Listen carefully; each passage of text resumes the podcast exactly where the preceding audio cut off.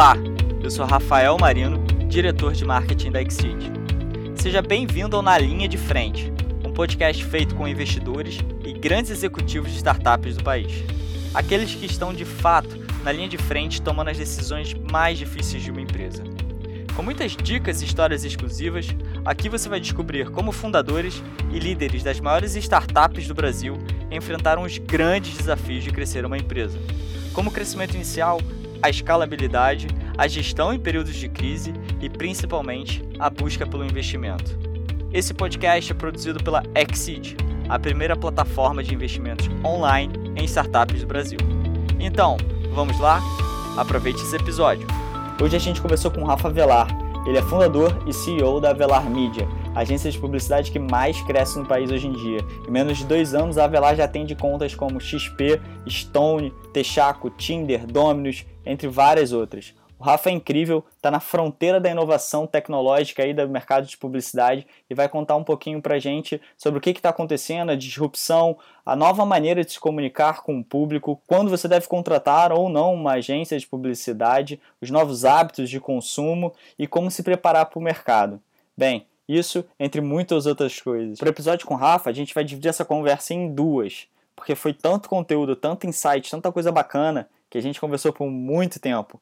Então, aproveite a primeira parte do episódio. Rafa, super prazer você estar tá aqui com a gente na linha de frente. É, eu tenho a honra de te conhecer na física, de, de conhecer você aí desde moleque, e um baita de um orgulho em ver o que você tem, vem se tornando, né? O Rafa é um empreendedor serial, né? Um cara aí que já vem criando vários business, passando por vários business, tem um conhecimento de negócios absurdo, super profundo e uma capacidade aí que é basicamente única, né? Na forma de contar histórias. Você veio do mercado financeiro, que é super diferente para um publicitário, é, reestruturou a empresa familiar, a Lince, né? E, e, eh, fez essa empresa aí de em três anos de, de, de poucos milhões de faturamento, de quase falência, para até 30 milhões de, de faturamento em apenas cinco anos. E hoje em dia você aí é o fundador e CEO da Velar Media, que é considerada uma das agências que mais vem crescendo no ramo de publicidade marketing, né? Super, hiper influente com seus com as suas redes sociais, você atrai aí milhões de pessoas todos os dias, já participou de TED Talk.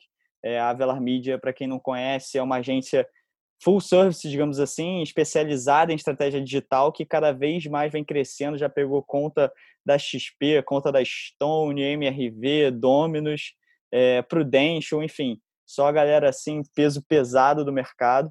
Então está sendo um, um, baita orgulho aí te ver indo por esse caminho, crescendo pra caramba como um empreendedor. E só uma vírgulazinha aí, para quem não conhece muito bem o Rafa, o cara ainda já Além disso tudo, de todo esse currículo, o cara já participou de dois Ironmans, escalou duas das maiores sete montanhas mais altas do mundo e está tentando aí, está se preparando para o Everest em 2023. Rafa, Vamos junto? tô fora, tô fora dessa. É, comigo é só no surf mesmo. Se quiser, a gente marca uma viagem, vamos surfar, mas subir montanha não é comigo, bicho. Cara, um prazer enorme ter você aqui. É, fiz essa pequena introdução, mas fala um pouquinho mais aí sobre você, sobre a Avelar Media, um pouquinho da sua história para a galera. Show, Rafa. Pô, super obrigado pelo convite. Como o Rafa falou, a gente conhece, se conhece desde moleque e acho que a admiração é mútua aí. Foram sempre duas pessoas que foram se importaram muito com o que estavam fazendo da vida, né? De buscar alguma coisa que fizesse sentido, que tivesse impacto e pô, a gente sempre já vem tem um tempo que a gente vem trocando. O Rafa foi uma das primeiras pessoas a sentar na cadeira do CMO Playbook lá atrás quando eu quando eu comecei o podcast, que hoje em dia tá super hypado. Ele foi um dos primeiros aventureiros a aceitar o convite lá, então tem tem história também. É, obrigado pelo convite. Acho que pô, o propósito do, do papo aqui de trazer um pouquinho de papo de business raiz, né? Eu acho que talvez seja o que eu traga, porque muito diferente da cultura de startup, que, assim, by the way, não tenho nada contra de você ter uma ideia, levantar um angel, levantar um seed, levantar um Series A, um Series B.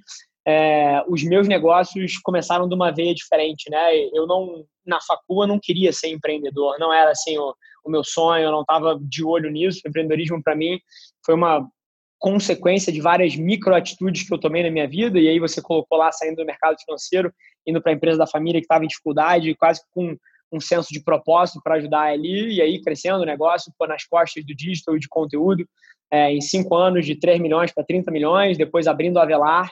Então, assim, não, não é uma história tradicional de VC ali, de alguém que sempre quis isso, mas eu acho que ao mesmo tempo traz um pouco de sobriedade para o discurso, né? Eu vejo muita gente muito focada no valuation, no round, na modelagem, e eu sou um cara de execução, assim, eu sou um operador de negócio, então acho que talvez eu consiga trazer um ângulo um pouco diferente aí que enriqueça o papo, mas obrigado, viu, Rafa? Tamo junto, bicho. Cara, é, super curiosidade.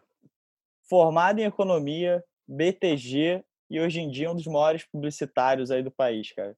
Conta um pouquinho o que, que aconteceu nessa trajetória. Como, né? Como? Como isso é, aconteceu? É, e, e, é interessante, porque eu acho que a minha resposta não é a que você e ninguém está esperando aqui. Eu não me considero um dos maiores publicitários é, do país ou alguma coisa desse tipo. Inclusive, estranho o suficiente, eu acredito que eu não consigo ocupar algumas das cadeiras que tem dentro da minha própria empresa. Sim, eu não, eu não tenho capacidade artística para pensar o conceito de uma campanha como foi a campanha do Tinder, da Domino's, da Stone, Prudential, tudo que a gente faz, não, não, não, não tenho capacidade artística para conduzir criativamente um negócio desse. E ao mesmo tempo, eu não tenho os skills matemáticos da outra ponta para ser hiper data driven igual a gente é na nossa área de insights e de dados e de data science, né? Então é curioso que enquanto a Velar evolui, cada vez mais eu perco a capacidade de sentar em certas cadeiras específicas da minha própria empresa. Mas ao mesmo tempo, eu acredito que eu nasci para liderar uma estrutura dessa. E essa história, ela é um pouco recorrente. Porque, por exemplo, na empresa da minha família, que é uma empresa de tecnologia, eu também não era um cara que entendia de hardware. Eu também não era um cara que entendia de software. É, não, não era a minha, eu não sou engenheiro elétrico, eletrônico, mecatrônico de formação. E apesar de eu não ser o cara mais técnico específico em nenhuma dessas funções, eu sempre fui perigoso o suficiente em todas elas é, para poder liderar a estrutura, e, que eu acho que é onde eventualmente eu brilho na parte de operar negócio, minha capacidade de pensar sistemas. É, eu nunca fui funcionário da minha própria empresa, em nenhuma empresa que eu tive. Então, tipo, eu sempre penso o sistema e como é que o sistema consegue produzir um certo output e como é que eu lidero essa, essa estrutura. Sempre foi um pouquinho das coisas que eu olhei. E, e na agência, é curioso que é um processo que muda todo dia, né? Você fazer publicidade nessa interseção de inovação que a gente trabalha é uma coisa que eu que venho do mercado financeiro é quase que day trading, né? É quase que você está comprando e vendendo ações ali no, com base no dia a dia. É, tem uma hora que uma coisa funciona, depois vem um Covid, muda o panorama, o CPM cai, como é que você reage, influenciador inflaciona. Então, assim, é, é literalmente é, operar diariamente. E dentro disso, o, eu acho que eu sempre tive duas coisas muito importantes, e aí eu acho que eu começo a responder a sua pergunta. A primeira delas é que eu sempre me preocupei em estar tá perto da linha de frente. Exemplo. Apesar de eu não ter condição de liderar artisticamente um filme publicitário do ponto de vista de direção de criação, não é quem eu sou, e nem analisar os dados para procurar sinais sociais que vão ser os insights nas costas dos quais a campanha vai ser produzida, eu entendo o suficiente desses negócios e eu construí na minha rotina sistemas que me permitem estar sempre por dentro do que está acontecendo. Exemplo, a minha marca pessoal. As pessoas olham a minha marca pessoal de um ponto de vista quase que ególatra. Ah, é um cara com ego inflado, é um cara que quer fazer barulho. Assim, eu antes de começar a velar, nem rede social eu tinha, você deve lembrar disso, eu tinha deletado tudo o, meu processo de marca pessoal e o motivo pelo qual eu meto tanto a mão na massa é para eu conseguir estar tá up to date, estar tá atualizado em cima de tudo que acontece. Eu não pego o meu pulso para gerenciar a minha empresa de um PDF que eu leio. Eu pego dos 17 criativos que eu fiz com a minha mão na semana passada e dos 200 comentários que eu respondi de 11 da noite até a 1 da manhã para pegar um pulso da minha audiência. Então, assim, é, a minha marca pessoal é um sistema para que eu possa ter capacidade e ser perigoso o suficiente para liderar essa estrutura. Esse é o primeiro ponto. Esse é interessante, só, só, só para fazer um adendo. Ano passado eu fui no, no, no VTEX, né, um dos maiores eventos de e-commerce do Brasil, por sinal, um dos melhores eventos que tem no Brasil de marketing. Sim. E eu pude ver a palestra do Obama. E o Obama ele falou justamente algo muito parecido com você. Cara, eu não sei melhor do que o ministro da Economia sobre economia, eu não sei sobre defesa, mas a minha capacidade de ter boas perguntas é muito boa. Então, com isso, com um time completamente forte ao meu lado e com a minha capacidade de liderança, de entender bem sobre cada, cada segmento e conseguir fazer boas perguntas leva a um debate construtivo e a operação, a execução acaba sendo melhor, né? É só um, um adendo que você acabou de puxar aí que eu, que eu, que eu lembrei. Perfeito. E, e não conseguia concordar mais, tá? E eu me preocupo tanto com isso que, por exemplo, as pessoas não sabem, mas a Avelar é a primeira agência do mundo a ser um partnership, que é uma estrutura societária meritocrática que onde o equity da empresa vai para quem está entregando mais resultado. E dentro do plano de carreira, você pode se tornar um sócio da empresa, né? Se eu não me engano, veio o Jorge Paulo Leman, né? Até o, o, o, no livro Na Raça, do, do Ben Shimol, eles, eles falam bastante sobre como eles puxaram esse modelo, sobre como esse modelo faz com que todo mundo se responsabilize pela empresa e se dedique à empresa ao máximo. Inclusive, Sim. o Benchmall chegou a cortar até a ação da própria esposa quando foi ter filho, porque ela não conseguiu entregar os resultados e ele não podia falar para a empresa, cara, minha esposa é diferente de você. Então, sensacional. Não sabia é que, que a agência funcionava nesse modelo. Funciona, e assim, e o Garantia, a cultura toda do Jorge Paulo e, e, da XP e do BTG e todas as casas financeiras que foram precursoras disso no Brasil, assim, eles não inventaram isso. O Goldman Sachs inventou essa merda no ano 1880. É, e assim, só que no mundo de publicidade isso não existe, a gente trouxe. E aí a gente volta ao meu ponto de pensar sistema, né? Porque o partnership, o que, que ele é? Ele é um sistema. Uhum. Ele é um sistema que alinha interesse, ele é um sistema que orienta as pessoas para o longo prazo. Então, é, vai muito disso. E a segunda coisa, que eu acho que é um legado do, do mercado financeiro para mim, e na época que eu trabalhava no mercado financeiro, eu era obcecado por uma filosofia que chama Value Investing, que é a filosofia do Warren Buffett, do Charlie Munger, do, é, do Benjamin Graham, que escreveu lá atrás o Investidor Inteligente. Porra, é, é a filosofia de você olhar para distorções, né? Então, o que, que você faz? Você procura por companhias onde existe uma, um descolamento entre o preço e o valor da empresa e é ali que você investe. É, você procura distorções onde o valor intrínseco de uma empresa é maior do que o preço que está sendo cobrado. E, e a cabeça minha para publicidade é exatamente igual. Enquanto 80% das companhias, 90% das empresas está aí investindo em TV, investindo em, em, em mídia off, e, e, assim, não é que isso não funcione. Mas é igual você comprar a ação da Ambev, da Ambev ela valendo 40% a mais do que a companhia gera de fluxo de caixa descontado. Assim, não faz sentido. Você poderia gerar um resultado, uma eficiência melhor nesse orçamento investindo em alpargatas, sei lá, é, contanto que o preço tivesse diferente do valor intrínseco. E o que eu trouxe para o mundo de publicidade e a nossa cabeça aqui é isso: é onde existem as distorções de preço-valor. Onde você consegue alocar mais capital para o seu cliente que te gera um custo por resultado maior. E não é custo por resultado só em aquisição, é em construção de marca, é em awareness, é em, é knowledge, é, é, é, no funil inteiro. O, o, debate que a gente tem aqui na Avelar, que é super interessante e hiperconecta com o mundo de investimento, é esse é eu hoje em dia falo tanto de rede social e pô gosto de pensar até que tive uma influência pô para você começar o teu podcast e, e, assim o motivo que eu falo tanto de conteúdo é porque é o que funciona hoje se daqui a seis anos for VR, AR, for alguma outra coisa, as plataformas sociais na forma que são, o Instagram for irrelevante, você vai me ver falando assim, não faça Instagram, Instagram é caro. Instagram não gera custo por resultado eficiente. Então é um pouco dessa cabeça que eu trouxe e aí acho que fecha o paralelo do, do, do mercado de investimento aí, Rafa. E é engraçado você falar sobre esse modelo de partnership, sobre o como é, você trouxe isso do mercado financeiro a primeira vez.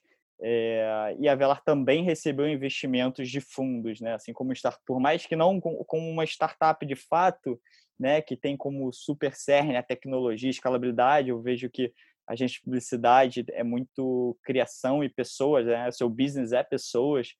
Como é Sim. é que foi é, receber? Você recebeu aí, eh, infelizmente a gente não pode abrir, óbvio, por termos de confidencialidade, mas você recebeu é, investimento do, do fundo Atmos e outro fundo estrangeiro também. Como é que foi essa busca? Por que dessa busca de investimento? Em que momento você estava? Conta um pouquinho para a gente sobre esse processo de, de receber investimentos de fundos. Perfeito. É, é, curioso até.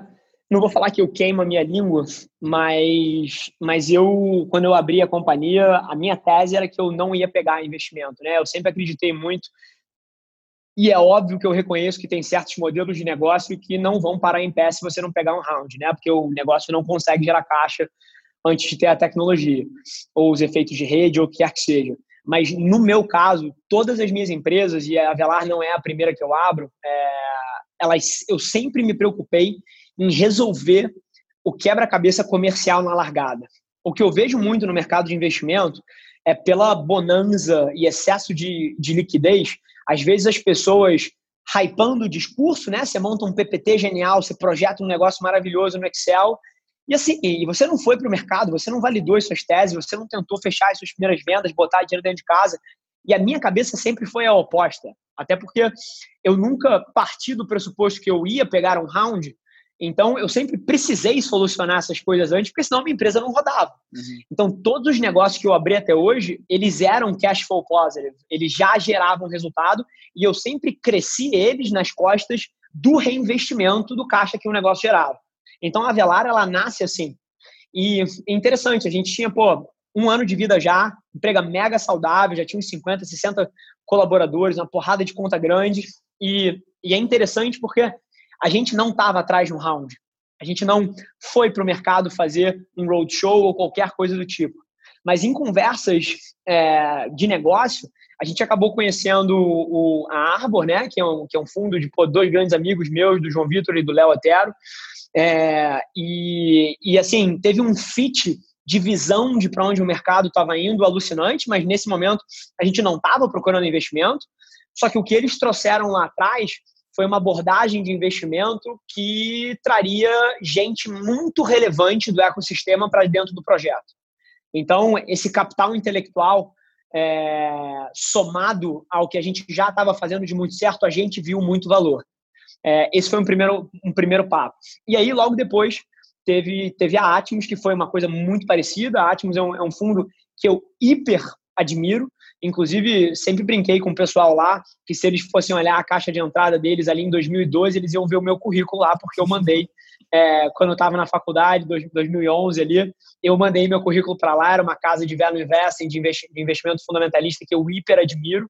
É, sempre brinco disso com eles, e inclusive é curioso estar tá do outro lado da mesa agora, mas foi a mesma coisa. Então a gente não estava procurando um round, a gente conheceu pessoas que tinham interesse em posicionar a parte do capital dentro dessa indústria, que no Brasil está ripe for disruption, né? Se você olha a alocação de mídia nos Estados Unidos, você já tem o, o online com mais de 70% do share, e no Brasil esse share do online é menos de 20%. Então, assim, você fala assim, como? É, então, pô, tá claro que tem ineficiências. E aí depois você pode entrar nas dinâmicas específicas de BV, de rebates, de propina, que o mercado é, de publicidade é, tem no seu cerne ali, e tudo isso gera ineficiência, então gera oportunidade para você criar um modelo de negócio que solucione isso. E aí a gente conheceu essas pessoas, fez sentido, e a gente acabou colocando um pouco de dinheiro para dentro, e, e, do ponto de vista nosso, dos donos da empresa, meu e do meu irmão, é, por que, que fez sentido, né? fez sentido porque a gente entendeu que com o capital a gente conseguiria acelerar o plano de crescimento dentro de um modelo, de, de um momento que a gente acreditava que era chave. É, eu acho que tinha timing. Então, por exemplo, se eu estou crescendo meu negócio com base na própria geração de caixa dele, eu vou ter a restrição óbvia de quanto caixa eu gero para eu poder reinvestir. E eu acreditava, e, e foi provado certo, é, que nos próximos dois anos, três anos, ia ter uma janela de oportunidade que era quando essa mídia ia migrar. E eu queria estar tá hiper bem posicionado e, pô, eventualmente para consolidar um player, para consolidar um, um concorrente, para fazer uso de uma oportunidade que aparece, eu não queria, por falta de liquidez, não ter a chance de me aproveitar de uma arbitragem, que é o que a gente está vivendo com o Covid agora. E aí que eu acho que o nosso play fecha com chave de ouro, porque lá atrás, quando você olha para a história, é, na crise de 2008 2009, foi o ano onde o investimento do digital explodiu nos Estados Unidos. A faixa de investimento e proporção de mídia era, era menos de 10% digital nos Estados Unidos em 2008. E frente à crise, quando as regras precisam ser reescritas, quando os contratos estão sendo quebrados, quando todo mundo precisa reinventar a forma que faz as coisas, você tem capital político dentro da companhia para mudar shifts e paradigmas, né? Então, se você pega o biênio 2009-2010, o investimento em mídia digital veio de 7, 8% para mais de 30% nos Estados Unidos. E eu tenho certeza absoluta que é o que vai acontecer no Brasil agora. O investimento tá, vai sair de menos de 20% e vai se tornar extremamente dominante. Então, era um pouco disso que a gente observava. Eu não podia prever o Covid, mas eu sabia que ia ter alguma coisa que ia fazer as pessoas enxergarem a, a, falta de coerência na forma como as coisas estavam sendo feitas. E isso se reflete no nosso modelo. O Brasil em crise, e eu tenho muita empatia por todo empreendedor que está passando por um sufoco, mas abril, maio e junho estão projetados para serem os maiores meses disparados da nossa agência. A gente está crescendo 100% de faturamento mês contra mês numa empresa que já não é pequena. Então você vê assim o tamanho do shift que está acontecendo e quão bem posicionado a gente acabou ficando muito por conta do round que a gente pegou. Se a gente não tivesse pego, a gente, a gente não ia estar tá no ponto de maturidade que a gente está hoje. Cara, extremamente interessante, porque a sua história é meio que reversa ao que a maioria, por exemplo, das startups, né, acontecem. Startups que lutam lá, que o CEO dedica 80% dele do tempo correndo atrás de investimento, muitas vezes até desfocando do próprio business, né? É, é, é uma dedicação exclusiva, basicamente. E no caso de vocês foi o contrário, acabou que veio. Cara, por que, que eles escolheram a Avelar? Por que, que a Avelar está se sobressaindo que a gente vê um, agências de publicidade no Rio de Janeiro fechando, indo para São Paulo, um modelo que é meio arcaico. Qual seria a grande diferença da Avelar para o que as outras agências, por exemplo, pregam assim? Por que, que eles escolheram a Avelar frente às outras oportunidades que têm? É, pergunta genial, viu, Rafa? E, e durante um tempo é, é, curioso, porque eu tinha muita vontade e sonhos muito grandes, mas eu não tinha certeza se a gente tinha um diferencial real, tá? É, e hoje em dia eu já tenho muita clareza sobre o que, que é e por que está acontecendo, mas se você me perguntasse há um, há um ano, um ano atrás, é, a minha pergunta ia vir muito mais do coração do que do cérebro. Então é curioso, curioso a questão de time algumas coisas. E aí eu preciso distinguir dois mercados que são completamente diferentes e que eu sei que algumas pessoas aqui vão confundir. Você tem agências de marketing digital, agências de performance, que é um nicho de mercado que foi criado pela Resultados Digitais no Brasil e todo um, um panorama e ecossistema de agências que sobrevive e tem os seus modelos de negócios pautados nisso, isso é marketing digital. E você tem publicidade. A gente é uma agência de publicidade. Então, essa é uma confusão gigante que as pessoas fazem. É, a gente não faz inbound marketing, a gente não faz é, é, criação de e-book, gestão de blog, assim, esse não é o trabalho da Avelar. É, esse mercado é um mercado que, na minha visão, é, ele tem dinâmicas muito diferentes do mercado publicitário. Então, eu vou focar no mercado publicitário, que eu acho que é onde está o nosso delta. O mercado de publicidade no Brasil, é, ele tem heranças da forma como a estrutura foi montada, e ele tem incapacidades de grandes conglomerados que têm milhares de funcionários e, e, processos gigantes, sistemas legados, de se movimentarem rápido frente à mudança. Então você tem duas coisas. Falando do modelo brasileiro, o Brasil é uma bizarrice. O Brasil, é, o Brasil e a África do Sul são os dois países no mundo onde você tem um conglomerado de mídia que tem, um, que tem uma quantidade de poder desproporcional frente a outros. Se você vai nos Estados Unidos, na Europa, a, a formação de opinião via mídia é muito mais segmentada. Nos Estados Unidos você tem CNBC, CNN, é, você tem assim várias redes diferentes. No Brasil você tem a Globo. Uhum. Nos Estados Unidos você tem a Naspers. No, na África do Sul você tem a Naspers, né? Então, assim, é, é curioso como a dinâmica desse semi-monopólio da Globo criou engrenagens perversas no modelo para trás. Então, o que, que você tem no Brasil? Você tem, número um, alocação de mídia sendo feita. Mídia é compra de espaço publicitário, para quem não conhece. Sendo feita não com base no que vai mover ponteiro de negócio, mas com base no rebate que você vai ganhar da Globo é, de acordo com o teu volume de investimento. Isso é bizarro. Eu não sei se as pessoas sabem, o PNL das agências, o EBITDA das agências, não é feito de margem em cima do trabalho delas. Por várias vezes os projetos têm margem zero e o lucro inteiro vem do rebate que a Globo paga. Caramba, Olha que loucura. E, e, aí, na hora que você tem uma dinâmica dessa, o que, que você cria? Você cria um, um, incentivo perverso do cara não alocar o orçamento da maneira que gera mais resultado para o cliente, porque ele quer alocar na Globo para ganhar o bônus 3, o bônus 4, o bônus 5, sei lá, é, que ele vai receber de rebate, porque a alocação de mídia dele é grande dentro da TV Globo. Então, essa é uma bizarrice que o Brasil tem que nenhum outro lugar do mundo possui. É, outras coisas que, que o Brasil tem que são curiosas, é, que, a, que a dinâmica da, da Globo criou. Uma estrutura onde você tem uma cadeia de produção extremamente não eficiente, porque você tem o veículo de mídia numa caixa, você tem a agência que pensa a interseção entre estratégia e criação numa outra caixa, você tem, de vez em quando, inclusive, compradores de mídia numa outra caixa, porque a agência não compra mídia direta, ela compra via uma casa de compra de mídia. E você tem uma terceira caixa, que é a produtora, que é quem vai lá com a equipe de filmagem, produtores executivos e filma uma campanha.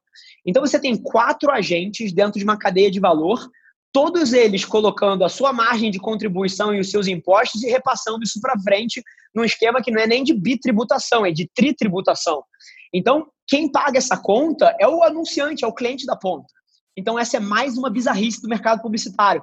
Quando você vai olhar a, a proporção de working dollars, de, de, de dinheiro que está realmente trabalhando na campanha, se você for quebrar o que foi alocado, quantidade de imposto gerado pelas bitributações, de ineficiência geradas pelo rebate. A própria agência, ela também escolhe a produtora que vai devolver para ela um bônus por ter contratado ela.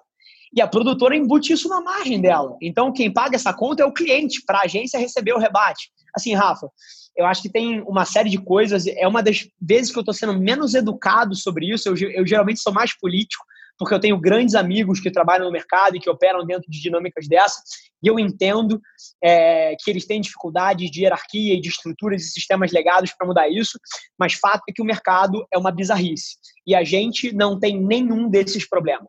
A gente não recebe rebate, a gente não paga rebate, a gente é full service, ou seja, a gente tem dentro da mesma casa estratégia, criação, mídia e produção. Então a gente não trabalha subcontratando gente que vai bitributar o processo. Então assim, a gente e além disso, a agência de publicidade sofre com churn gigante de gente.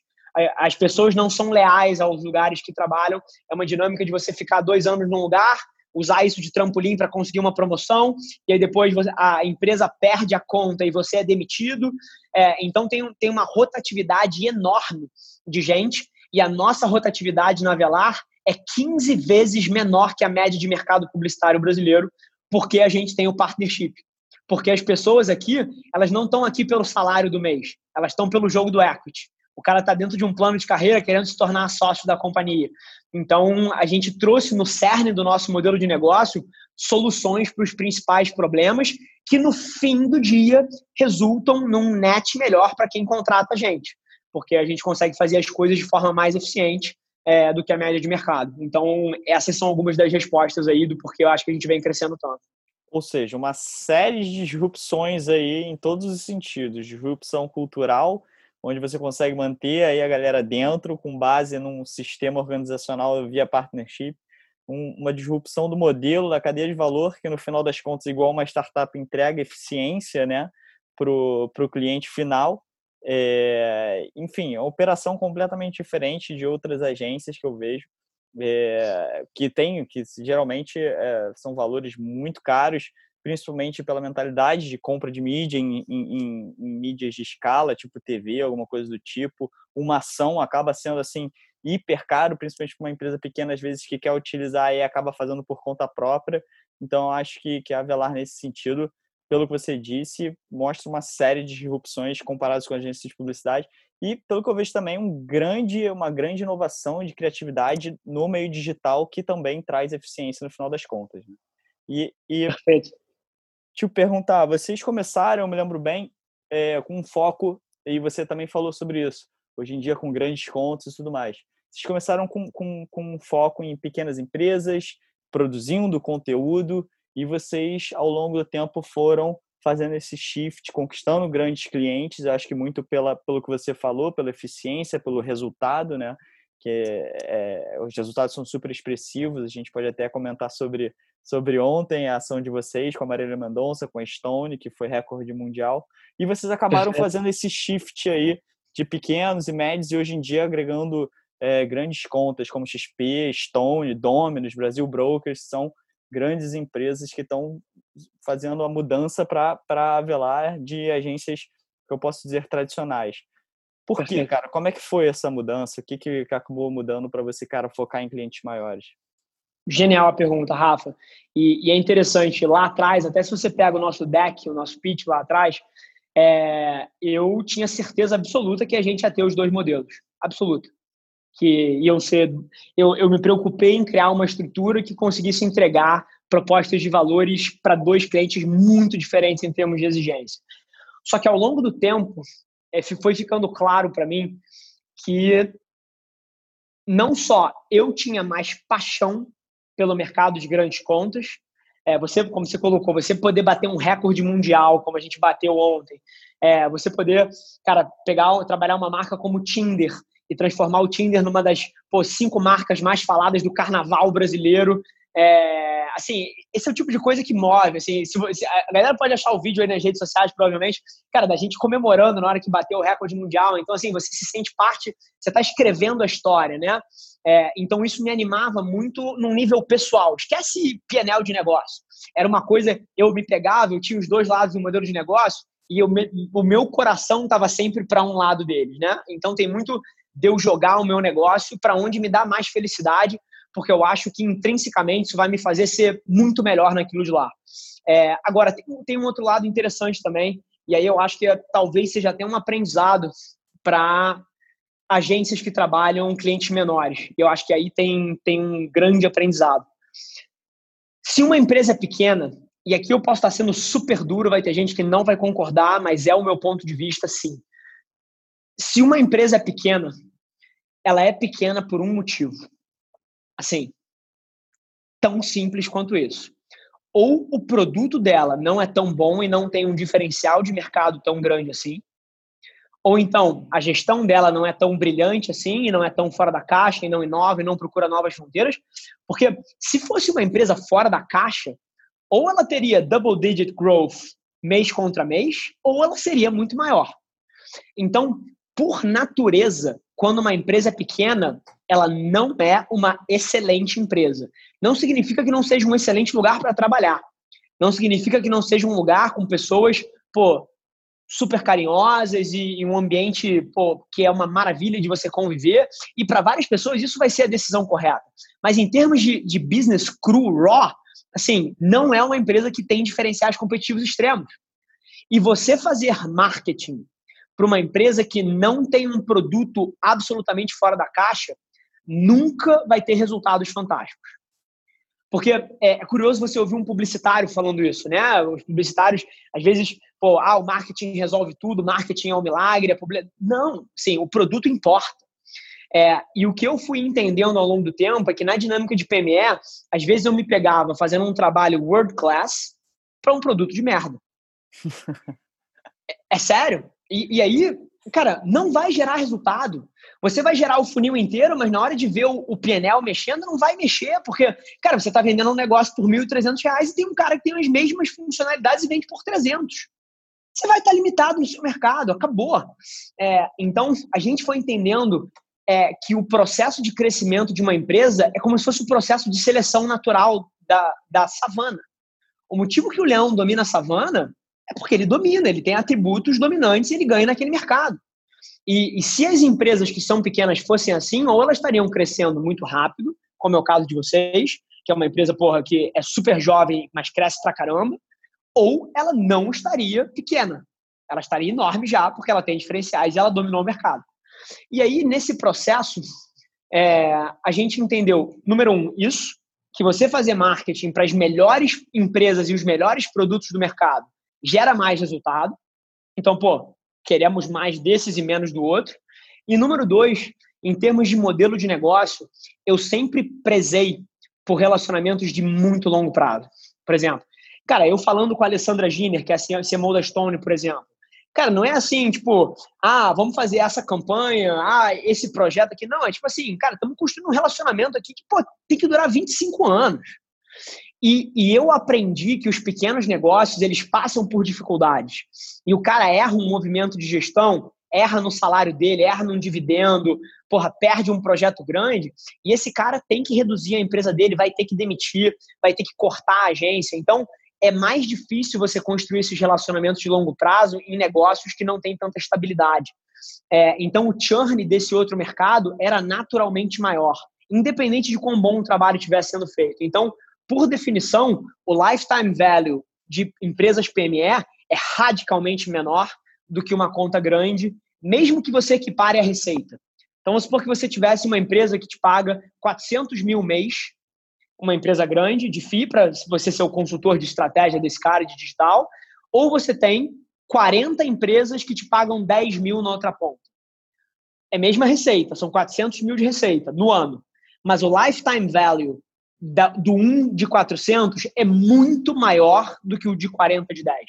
E aí foi uma decisão que casou o melhor dos dois mundos. Número um, a minha paixão por onde estava gravitando e o que, que eu tinha mais interesse de imprimir no mundo, que está muito mais para recordes mundiais do que ajudar é, uma pequena empresa a, a, sei lá, a ganhar o um mercado do Sudeste. E isso casou com a nossa, o resultado de negócio que deu para a gente a leitura de para onde era mais interessante alocar capital. Então a decisão passa muito por aí. E interessante a sua visão, entendi a sua visão. Agora, pensando é, e conectando esses pontos, pensando do lado do, do, do pequeno empreendedor, da pequena empresa que tem que fazer o seu marketing, o marketing faz parte ali do, do business. É, a gente vê hoje em dia cada vez mais facilidade de, de empresas é, fazerem o seu próprio marketing, é, a gente vê o nascimento de muitas agências digitais que ajudam nessa, né, que são um braço né, nessa questão digital, que a gente sabe que hoje em dia é o caminho mais eficiente. E muitos gestores, muitas, imagino que pequenos empreendedores, até médios, ou até empresas grandes, passam por, um, por uma decisão de ter que pensar, cara, eu absorvo o meu marketing internamente ou eu terceirizo ele com uma empresa, com uma agência. Isso eu acho que vai do pequeno, do médio ao grande, acho que isso vai ser, vai ser a níveis, né, de, de o quanto ele vai querer fazer essa produção. Como é que você considera hoje isso? Porque eu vejo um grande movimento, pelo menos de grandes empresas, de interiorizarem né, esse marketing digital e toda a produção dentro, in-house, e, e, cada vez talvez até contribuindo, porque você falou da sua diferença para outras agências de publicidade, a falta de eficiência, contribuindo para que eles não tenham esse custo de forma terceirizada, né? Então, o que, que você falaria para um gestor que, putz, ou um fundador de uma empresa que tem que decidir, cara, o que, que eu faço? Eu contrato aqui uma, uma agência para produzir conteúdo para mim ou para fazer minha, o meu investimento em mídia paga, digital, ou eu faço dentro? De um lado, a gente tem, quando tem in-house, a gente tem aquela agilidade, a gente tem o, putz, vamos melhorar isso aqui agora, isso aqui, vamos tentar essa, essa, esse experimento agora. Do outro lado, a gente tem um custo fixo alto por ter um time bom, né, sólido de marketing. E do lado da agência, a gente tem, às vezes, mais, é, é, mais eficiência, menos custo, mas, ao mesmo tempo, ganha-se menos agilidade. O que, que você falaria para o cara que está se decidindo agora, assim? Cara, o que eu faço com o meu marketing? Perfeito. Separar nos dois que você separou, viu, Rafa? O pequeno e o enorme. Para o pequeno, eu acho que passa por um shift mental dele entender que o digital não é uma coisa que pô, você vai colocar alguém para fazer ali e torcer para funcionar. Isso é tão core do negócio dele que, na minha visão, passa muito mais pelo que você está fazendo agora. Pô, um, um C-level da empresa tocando a produção de conteúdo do que você tentar arranjar um parceiro e espremer ele em custo para você ter um menor valor. Assim, isso é coisa que, na minha visão, cara, tem que estar tá sendo feita pelos maiores rankings da empresa. E eu não falo isso, cara, de um ponto de vista de, ah, você deveria fazer isso. Eu faço isso. Assim, eu não opero nada do meu negócio, eu não faço parte de nenhum pedaço de execução. Essa campanha da Stone, por acaso, a Alessandra Giner me ligou, falou que era muito importante para ela e ela pediu para eu estar envolvido. É, e, pô, eu sou super amigo dela e, e, e fiz questão de estar, mas assim, eu não faço nada dentro da empresa, mas eu sou o head do squad de conteúdo. Então, assim, nem para um gestor eu terceirizei isso. Uhum. Então, assim, isso é o concore, isso é para mim. Então, para um pequeno negócio, sem dúvida nenhuma, eu entenderia que aquilo é muito importante para mim e aprenderia a fazer. E deixaria dentro de casa. É... Então, Agora, ponto um é já assumir a responsabilidade e a grandeza do trabalho que é. Na né? Exit, por exemplo, os primeiros conteúdos feitos foram dos fundadores, assim, só para esclarecer um pouco do que você acabou de dizer. Então, absorva a importância que tem isso daí. Não delegue a qualquer um. Exatamente. E aí você até pô, cai um pouco, e assim, vou chatear muita gente falando nisso, mas é o que eu penso. Eu não acho que para um pequeno negócio a melhor proposta de valor é contratar uma agência. Não acho é, eu acho que destrói valor, você paga mais do que você poderia pagar para construir a mesma coisa. É um custo emocional, porque por várias vezes o ato de contratar uma agência te desonera da responsabilidade de ter que mergulhar nisso e ler os livros todos que estão atrás de você aí para entender o que fazer. Então é uma atitude preguiçosa. Então eu acho que a resposta passa por você entender que isso é fundamental para você e você meter mais duas horas por dia para tirar uma iniciativa de produção de conteúdo seja um podcast como esse, que se traduz em outros micro conteúdos, seja um, um canal de YouTube, seja uma, uma estrutura de newsletter, de artigos, assim. Se você não tem dinheiro para contratar um fornecedor, faça com a sua mão. É nesse o nível de importância, principalmente para uma pequena, pequena empresa que eu enxergo. Agora, numa grande empresa é o oposto. Olha que coisa interessante. E aí, mais uma vez, eu quebro em duas dinâmicas.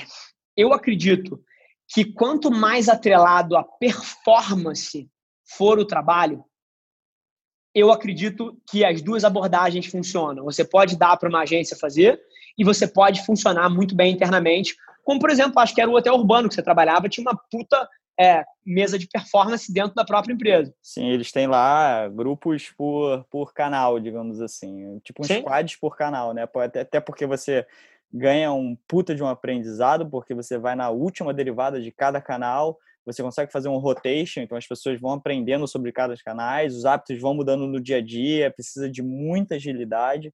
Então, esse eu também concordo com você. No lado de performance é bom ter pessoas ali. E por incrível que pareça, esse lado do marketing cada vez mais com pessoas que não tem nada a ver com marketing, com background de engenharia, pessoas de estatística, é, uma curiosidade no hotel urbano é você tem físicos na área de marketing de performance, para você ter noção da, da, da, da, capacidade analítica que é precisa para essa área. Né?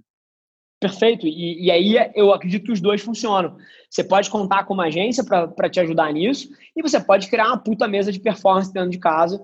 Tudo depende, e aí varia de categoria para categoria, nicho para nicho, mas os dois funcionam. Agora, no resto, Rafa, você falar de estratégia de comunicação, você falar de estratégia de inovação, você falar de criação fora da caixa. Você não consegue fazer isso dentro de uma empresa. Porque as pessoas naturalmente estão dentro de uma caixinha. Elas vão pensar dentro do seu negócio. Elas não, não vai ser um diretor de criação meu que cria para o hotel urbano, mas também cria para Dominus, para o Tinder, para Prudential, e esse cara vê N mercados e a cabeça dele vai muito além de alguém que está dentro de uma caixinha. Então, capacidade de inovar, de criar coisas fora da caixa que de fato repercutam pô, em cultura e façam o que a gente fez, por exemplo, com a live da Marília Mendonça, de fazer o Brasil inteiro falar disso, não é o trabalho do cara. Quando você está dentro de uma empresa, na área de marketing, você vai estar tá orientado para problemas de produto, problemas de eficiência. E, e eu acredito muito mais em você contar com alguém cujo único trabalho é entender cultura é entender o que move a cabeça do consumidor moderno em vários verticais e procurar correlações que possam ser traçadas. Então, empresa nenhuma nunca vai conseguir fazer isso. Não existe parte estratégico-criativa internalizada em nenhum lugar no mundo. O JP Morgan foi a empresa que fez a maior iniciativa desse tipo. Ele criou uma agência em house com 450 pessoas, de, que rodou de 2012 a 2018 e ele fechou porque não dava os mesmos resultados que dava trabalhar com a agência. É, então, esse outro lado, que é o lado que a gente opera, eu não acredito que ninguém nunca vai internalizar pela capacidade de inovação. E número dois, um outro problema que, olha que interessante o quão profundo o raciocínio vai. Plano de carreira. Vamos supor que você trabalha no hotel urbano e você quer ter uma, uma dupla de criação foda fora da caixa, você tem PNL, você tem orçamento, você vai colocar os dois caras sentados o dia inteiro pensando campanha. O dia inteiro. Só vamos fazer isso para você, para que você possa ter a mesma capacidade de criação de uma agência. Me fala aí para onde esse cara progride dentro da empresa. É, dependendo da estrutura, é, fica complicado. Ele não tem, às vezes, muito, né? Porque até numa agência também são poucos, né? Não são tantos os níveis quanto numa empresa tradicional, que você pode ir naquela escadinha júnior, pleno, sênior, que às vezes com um olhar um pouco mais generalista. Mas... Esse é o ponto. Mas o publicitário dentro de uma empresa, ele nunca vai conseguir ser um diretor de criação. Você pega um redator publicitário que pensa que pensa campanha numa empresa, ele não tem como virar um ACD, um Associate Creative Director e coordenar oito diretores de criação, nem virar um diretor de criação geral que vai coordenar oito ACDs. Ele não tem como crescer dentro de uma empresa. Ou ele vai precisar sair da caixa de criativo e vai precisar se tornar uma pessoa de negócio para virar um gerente de marketing, um diretor de marketing, e essas pessoas não querem isso. Ele não quer falar de PNL e de orçamento, ele quer falar de como ganhar cane. Ele quer falar de como repercutir um negócio em cultura. Ele não liga para essas outras coisas e por muitas vezes ele é péssimo gerenciando número e, e, negócio. Então, esse é um dos outros motivos que você internalizar a agência não funciona. É porque o cara não consegue um plano de carreira. Um cara que é apaixonado por mídia. Apaixonado por mídia. E ele, dentro de uma empresa, ele é um head da área de performance. Cara, ou ele vai deixar de trabalhar com mídia, vai se tornar gerente de uma caixa maior, porque ele não consegue crescer. Ele não consegue passar a ser o diretor de todas as áreas de mídia.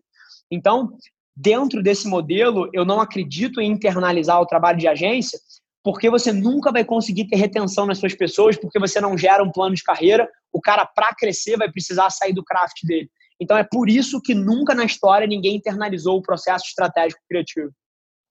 Entendi. Você e, e, e teve uma vírgulazinha que você falou que eu fiquei aqui com ela na cabeça, que foi é, para o pequeno empreendedor a produção de conteúdo. Né? Hoje em dia, puxando para esse lado de produção de conteúdo, todo mundo fala sobre produção de conteúdo, conteúdo é rei, você tem que produzir conteúdo de qualidade, as suas campanhas não deixam de ser conteúdos hiper criativos. Sim. Outra, outra, outra, outra situação que um gestor passa de uma startup ou de qualquer outra empresa é, cara, como é que eu vou produzir esse conteúdo?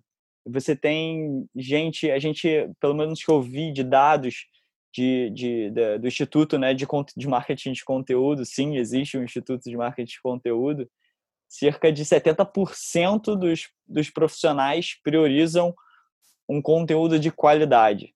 E aí eu estou querendo aqui fazer um, um, um versus qualidade e quantidade. A, a Avelar, pelo que eu vejo, ela tem uma quantidade absurda de conteúdo que é até uma, é, é, uma metodologia de conteúdo de você pegar uma, um, um, conteúdo central e conseguir pulverizar ele e ganhar eficiência e ganhar escala em produção de conteúdo.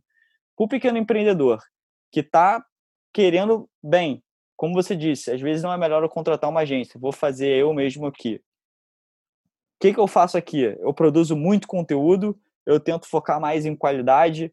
Como é que, o que, que você falaria para essa, essa, esse empreendedor qualidade versus quantidade? Perfeito. Eu acho que são duas coisas. Eu não acho que eles são mutuamente exclusivos. Isso foi uma coisa que eu aprendi ao longo dos últimos anos. E aí, é, vamos separar duas caixas aqui.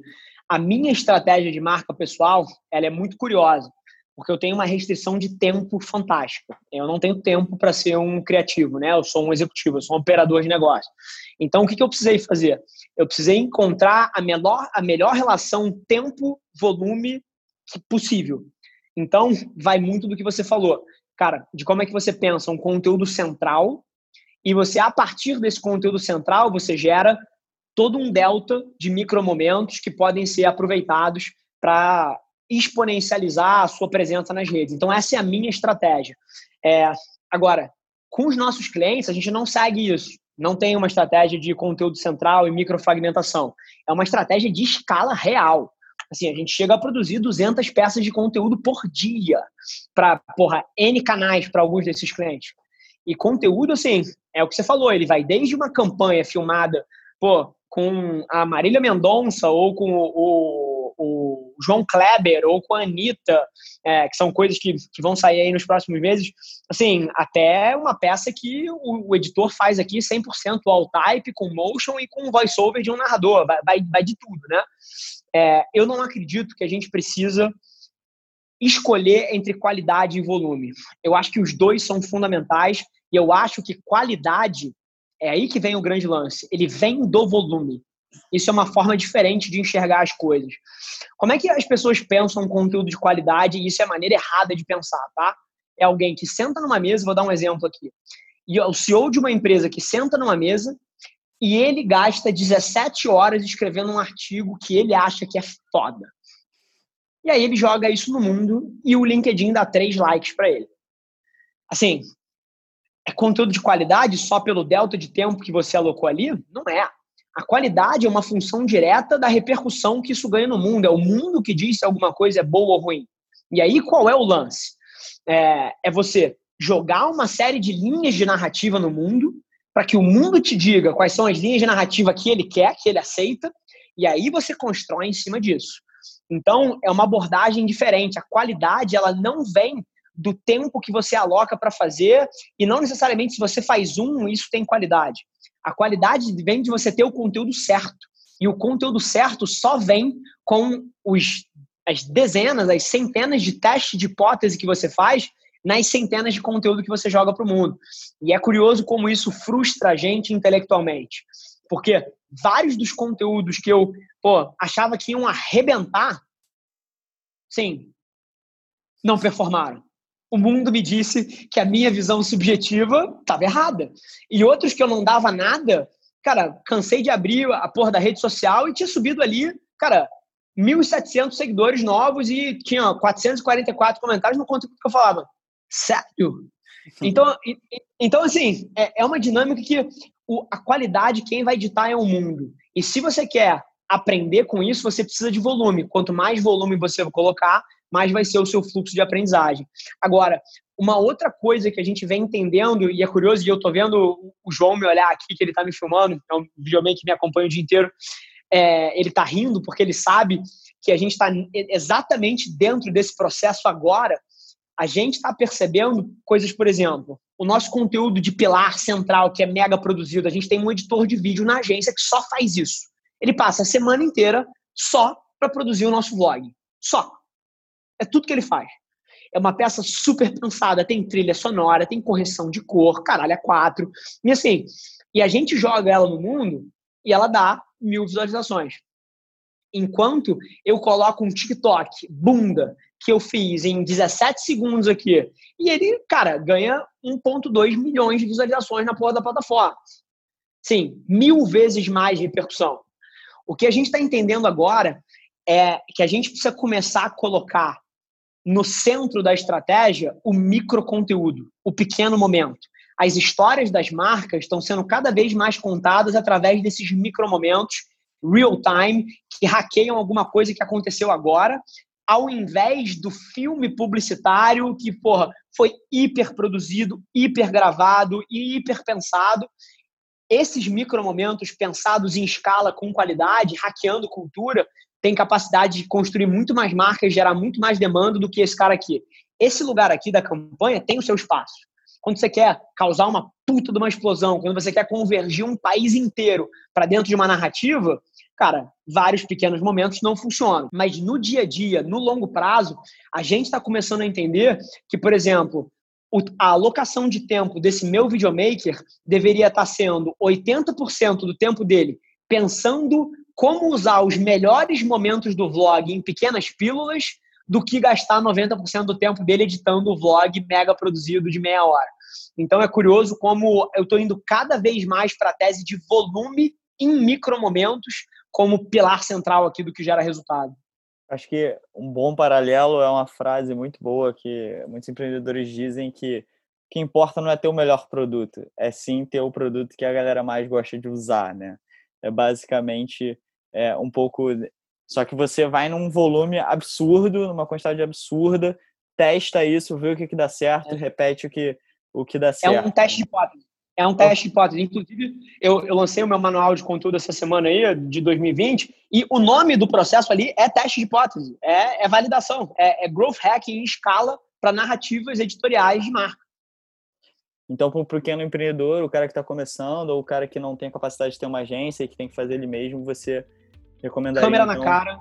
Câmera volume. na cara, volume de, de conteúdo, ver o que, que dá certo, o que, que não dá certo até para criar essa comunidade, né? Não adianta ficar, como você falou, faz, gastando horas e horas e horas em, em, em, em, conteúdo, as pessoas não se identificarem com você, não ter nenhum tipo de interação.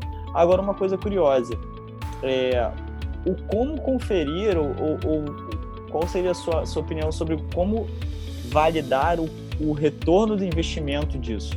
A gente fala muito em métricas de rede social, de alcance, de likes, de pessoas que estão interagindo. Agora, o como falar, opa, peraí, mas isso aqui não está me gerando resultado final nenhum na minha empresa.